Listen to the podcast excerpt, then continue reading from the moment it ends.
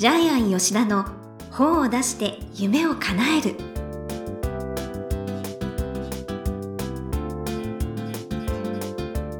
こんにちは倉島真帆です。ジャイアン吉田の本を出して夢を叶える。ジャイアン今回もよろしくお願いします。はい、よろしくお願いします。はい。ジャイアン伊平屋島に行ってきたそうですね、はい、沖縄のですね、離島です。で、伊平屋島はどちらかというと鹿児島に近いんで、え初めて聞きました、はい、あの観光地図にの結構載ってない。えー、乗ってるんだけどどうやって行くんいや、ですか？載ってないけど上に書いてあるんで、なかなか気づかない島なんですよ。はい沖縄の人にとって失礼なんですけど、はい。で、ジャイアンが住んでいる家は南部にあるんで、はいで車であの北の方まで行って、そこからフェリーで行くんですけどそういうこ。とですね。はいはい。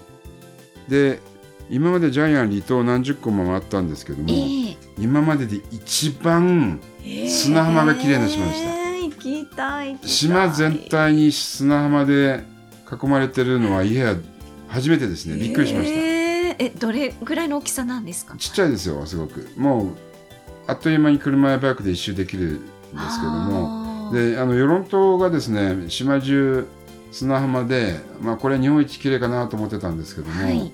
あのそこよりも全然綺麗でしたえねーしかも人がいない。全くいない。え、住んではいるんです。住んではいるんですけど、ええ。あの何百人か住んではいるんですけどもとにかく砂浜が綺麗。あら。でものすごく海も綺麗なんでジャイアン久しぶりに泳ぎましたね。で入り江で泳いでたんですけども、はい。えー袋状の入り江で泳いでたんですけど2時間誰も来ないですからね、へえ。えーでそういうのがいっぱいあるんですよ。え、魚も綺麗だった。魚もいっぱいいますね、あの真っ青な魚とか真っ黄色な魚とかあ真っ赤なえ、魚とかシュノーケリングで。シュノーケリングで、はいへえ。えーまた行きたいですね。いいなあ。じゃあちょっと検索してみ今ます。まででナンバーワンでしたね。はい。ははい。い。伊平屋島。はい。ですね。はいはい、ということでジャイアン吉田の本を出して夢を叶える今回もよろしくお願いいたします。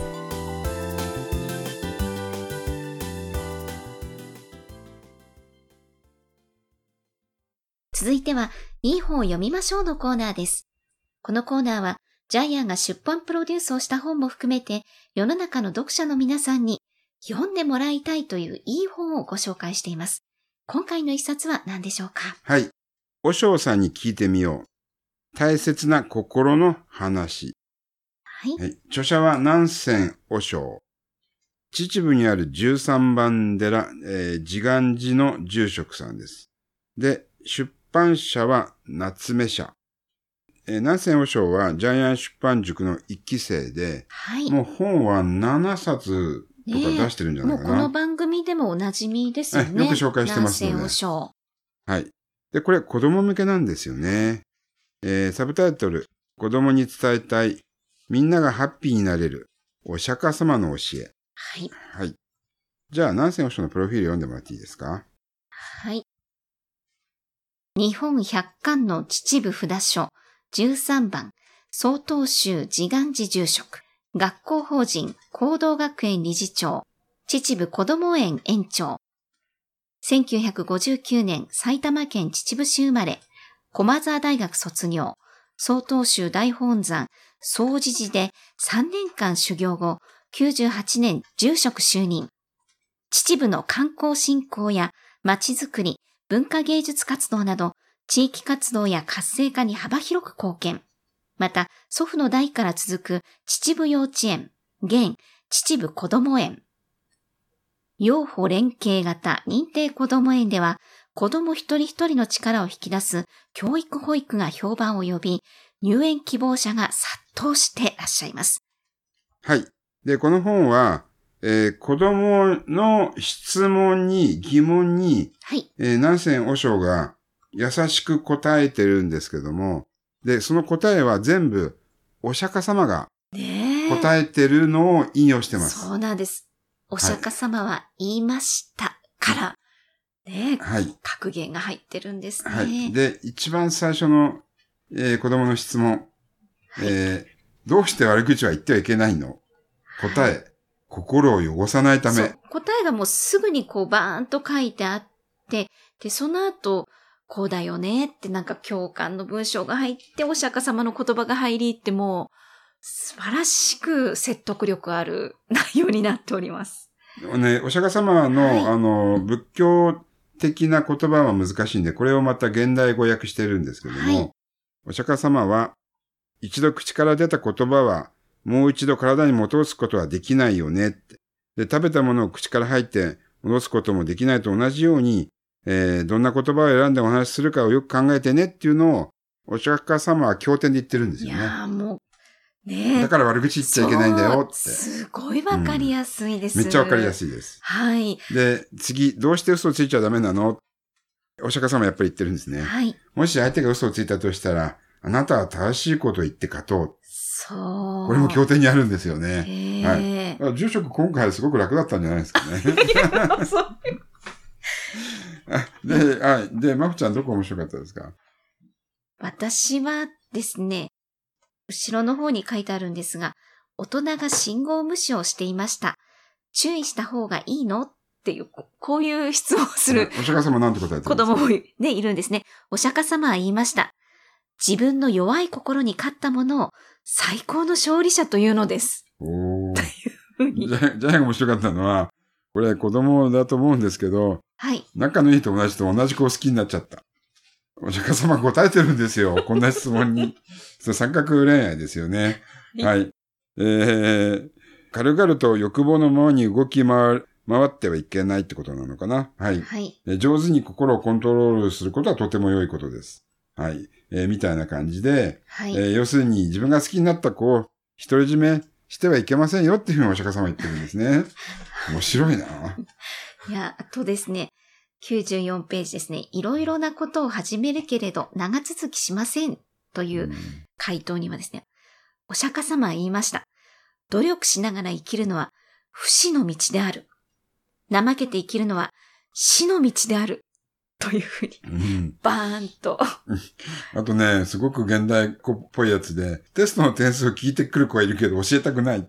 これあるんだろうね、小学校では。はいお。釈迦様は言いました。自己に打ち勝つことは他の人々に勝つことよりも優れている。だから人を気にせず自分で自分の点数を高めなさいって言ってるわけですよね。いや、お釈迦様深いなあと、仲良しグループなのに自分だけ仲仲間外れにされた。まあこれよくあるんですけども。はい。またこれもお釈迦様は言いました。えー、要するに、友達のふりをして敵のような友達がいるから、はいって。ことで4つのね、友達じゃない友達っていうのを挙げてるんであ、すよね。そうですね。うん、だから、はい仲良しグループで自分だけ仲間外れにするような人は、はいまあ付き合わなくてもいいよってことですようね。だから、まあ、仏の教えなんですけども、その、悪いことを知ってやる人は友達じゃない。はい。はい。あと、良いことを知っているけど、そのことをやらないのも、やっぱり友達ではないみたいな感じで、ええ4つのね、友達じゃない人を書いてるんで、はい。まあこれも深いね。うーん。あとはですね、みんながどう思うかが気になって自分の思っていることを言えないうん。という回答にはですね、うん。お釈迦様は言いました。一つの大きな硬い岩の塊は風が吹いても動くことはない。そのように本当に優れた人はけなされても褒められても心は動くことはないっうーん。ていうですね。だからうん。変に一喜一憂しないっていそうこ。となんですよね。ねじゃあ面白かったのが、お母さんとおばあちゃんの仲が悪いです。どうしたら仲良くなりますか？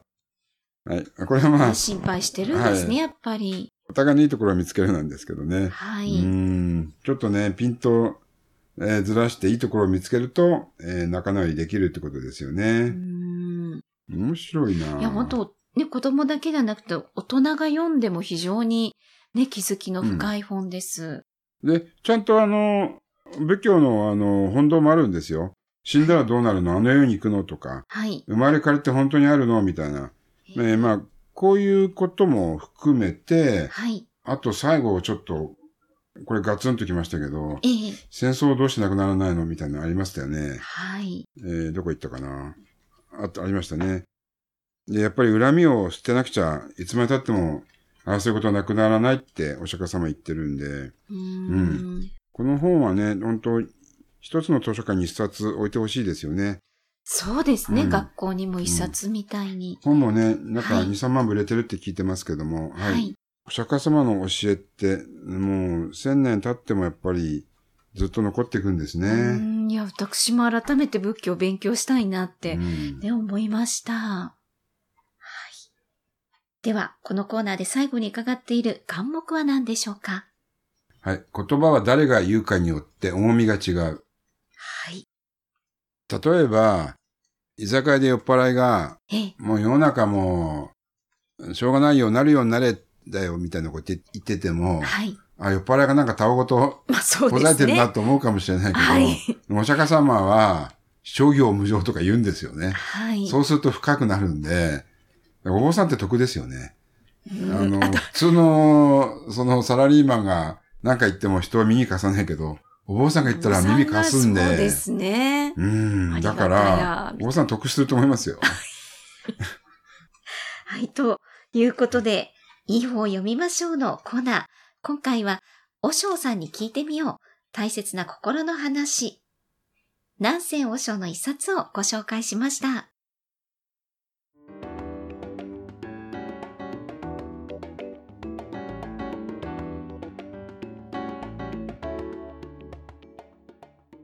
続いては、本を出したい人の教科書のコーナーです。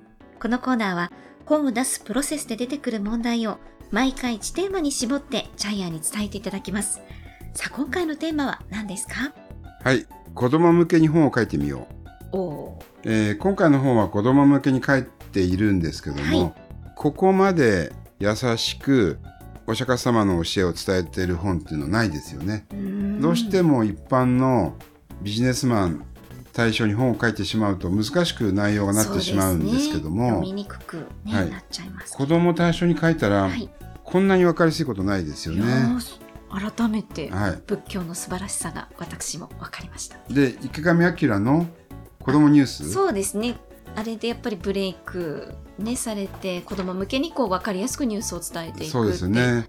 子供新聞とかもちゃんと政治のことを書いてあると、へえと思いますよね。意外と大人のニュース、新聞読んでもわからないことがですからね。うん、それが子供新聞読むと、あ、こうだったのかみたいなやつが分かったりするんで。ね、図解とか、ええね、言葉も優しいから。うん。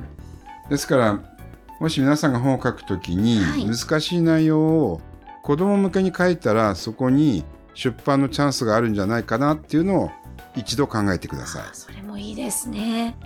はい。ということで、本を出したい人の教科書のコーナー。今回は、子供向けの本を書いてみようということでお話しいただきました。どうもありがとうございました。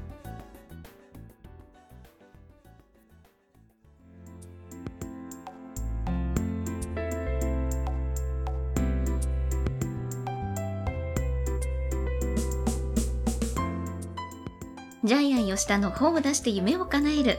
いかがでしたでしょうか？この番組では、ジャイアンへの質問もお待ちしています。例えば、出版に関する質問など、何でもお待ちしていますので、天才工場のホームページをチェックしてみてください。また、この番組で質問を採用された方には抽選で、ジャイアンのサイン入りの本をプレゼントします。